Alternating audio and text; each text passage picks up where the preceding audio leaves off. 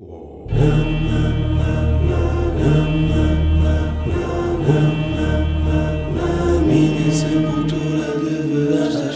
minha sepultura deverá estar escrito. Consigo lembrar-me, se não do dia em que soube que a morte existe, da ocasião em que tomei consciência do que era a morte. Até ficcionei essa história no meu último romance. Eu era miúda e estava a passar as férias da Páscoa na aldeia, em casa de uns familiares. O canário deles morreu e iam enterrar o bichinho ou tirá-lo ao lixo, não sei. E eu lembrei-me de reclamar o corpo. Disse-lhes que queria fazer o funeral. Esvaziei um pacote de leite chocolatado, lavei-o, sequei-o, coloquei o cadáver do passarinho dentro, escolhi um sítio recolhido no quintal, enterrei o caixão e celebrei umas exéquias memoráveis com direito a orações, cânticos, flores e até uma cruz feita com os pauzinhos a assinalar o local. Durante uma semana ou isso fui visitar diariamente a sepultura. Rezei pelo passarinho, essas coisas todas.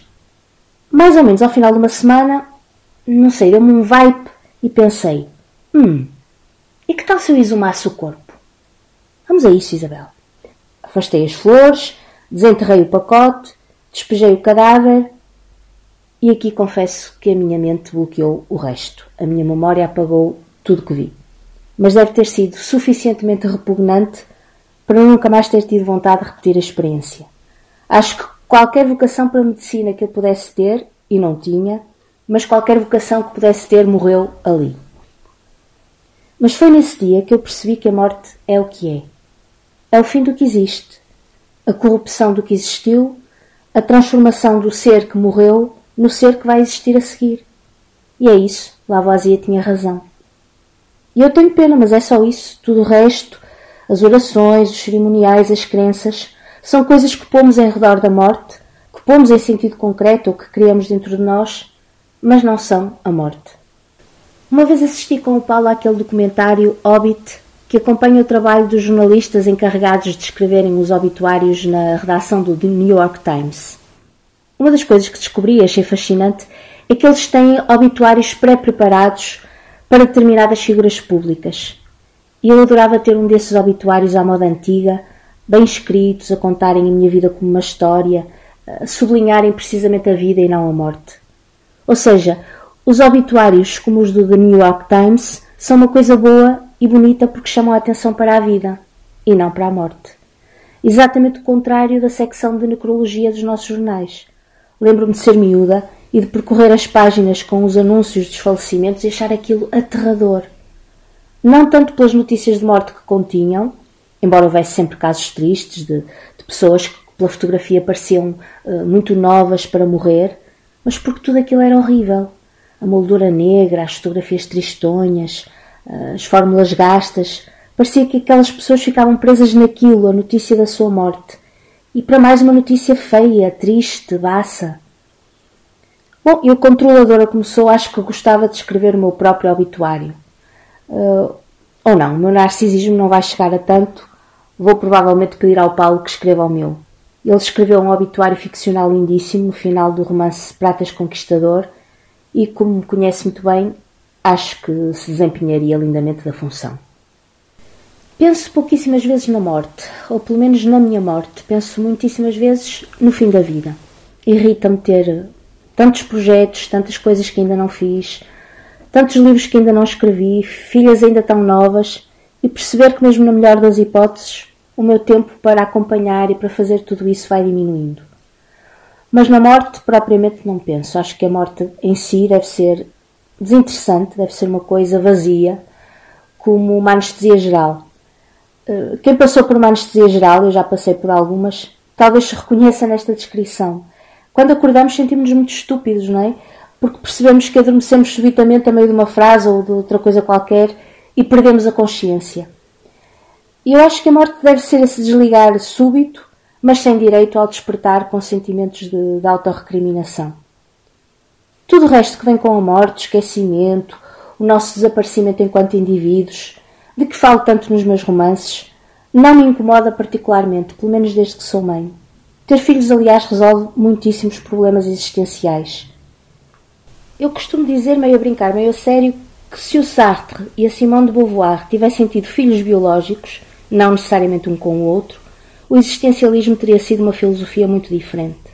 Quando temos filhos, deixamos de nos ver como vértice da árvore genealógica, aquela coisa maravilhosa e importante em que parece que desaguam os genes dos nossos antepassados. E passamos a ver-nos como um mero ramo pequenino e insignificante da árvore. E depois, numa perspectiva mais ampla, tudo começou com uma explosão de matéria solar, tudo vai acabar com uma explosão de matéria solar e não sei se sobrará alguém no planeta XPTO para contar a nossa história. Agora, o grande problema da morte é a morte das pessoas que amamos e que deixam de estar connosco. Há coisas inimagináveis, como a morte de um filho. No meu romance A Febre das Almas Sensíveis, tive de descrever a morte de uma menina pequena com, com meningite de origem tuberculosa. E tinha de ser, fazia parte da história que eu estava a contar. Mas foi o, o capítulo mais difícil de escrever e o capítulo que eu deixei para o fim. Acho que não houve nenhum momento em que tenha estado mesmo a morrer. Durante o cancro, durante a fase dos tratamentos, a possibilidade de morrer esteve sempre presente, obviamente. O médico a dada altura disse-me que eu teria cerca de 50% de probabilidades de me curar de um cancro tão agressivo, o que na altura me pareceu um bom prognóstico e até lhe disse. Não estive prestes a morrer, uma vez que os tratamentos tiveram sucesso, mas isso eu não podia saber na altura, por isso a possibilidade da morte existiu, acho eu. Um ano antes de ser diagnosticada com, com cancro, fui atropelada numa passadeira. E também aí não estive propriamente prestes a morrer, porque me safei com escoriações ligeiras, mas houve essa possibilidade. Foi uma experiência interessante porque me revi de alguma forma naquela descrição que as pessoas fazem de que em certos momentos o tempo para, ou de que num segundo vemos várias coisas ou vivemos várias coisas. Não vi o filme da minha vida, não, mas naquele segundo ou naquelas frações de segundo, entre o momento em que me apercebi de que vinha algo em minha direção e o impacto, a minha percepção das coisas como que se refratou e tive a sensação de vários momentos dentro do momento. É esquisito, mas foi mesmo assim. Houve um momento em que percebi ele vai atropelar-me, vou, vou tentar pôr-me de lado. O momento em que me senti projetada pelo ar, o momento em que aterrei e percebi, ok, sobrevivi, não sei em que estado me vou levantar daqui, mas sobrevivi. E o mais engraçado é que houve realmente aquele movimento de eu me desviar ligeiramente de lado, o que foi suficiente para ser projetada não para o meio da faixa de rodagem, e aí podia ser apanhada por um carro em sentido contrário, mas para o lado da berma, onde aterrei em segurança, por assim dizer. O mais curioso é que estas duas experiências, o, cancro e o atropelamento, ou o atropelamento e o cancro, para respeitar a ordem cronológica, estão relacionadas porque o impacto do atropelamento não provocou o cancro, isso todos os médicos me dizem.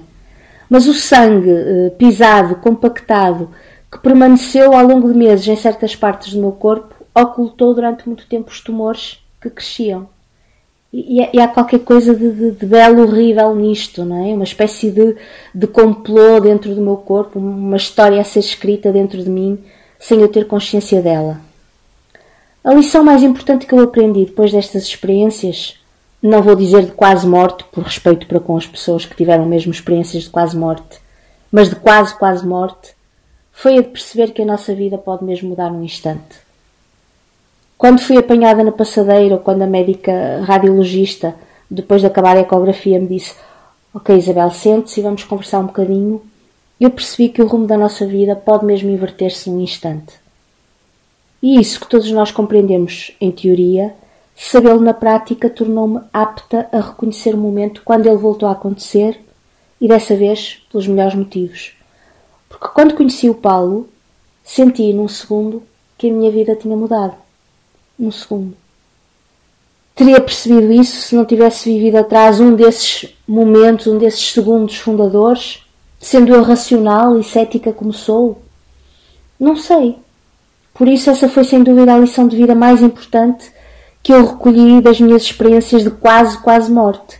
Saber que a vida pode mesmo mudar num segundo e depois saber reconhecer esse segundo e saber agir em conformidade. Acho que terei vivido uma boa vida, isto se não estragar tudo no tempo que me restar. Arrependo-me de algumas coisas e voltaria atrás numas quantas. Tenho muita dificuldade em acreditar naquelas pessoas estilo Edith Piaf não rien de rien, je ne regrette rien, mas acho que no essencial permaneci fiel a mim mesma. Tenho poucas exigências relativamente às minhas cerimónias fúnebres. Uh, gostaria que não houvesse nenhum sacerdote a perorar muito e a estender a cerimónia mais do que necessário.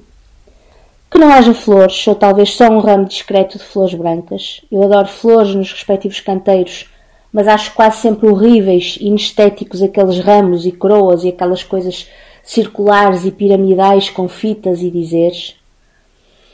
Uh, gosto daquela cena dos funerais americanos, a ideia da recepção em casa, das pessoas bem vestidas, bem arranjadas, a socializarem, a comerem coisas boas.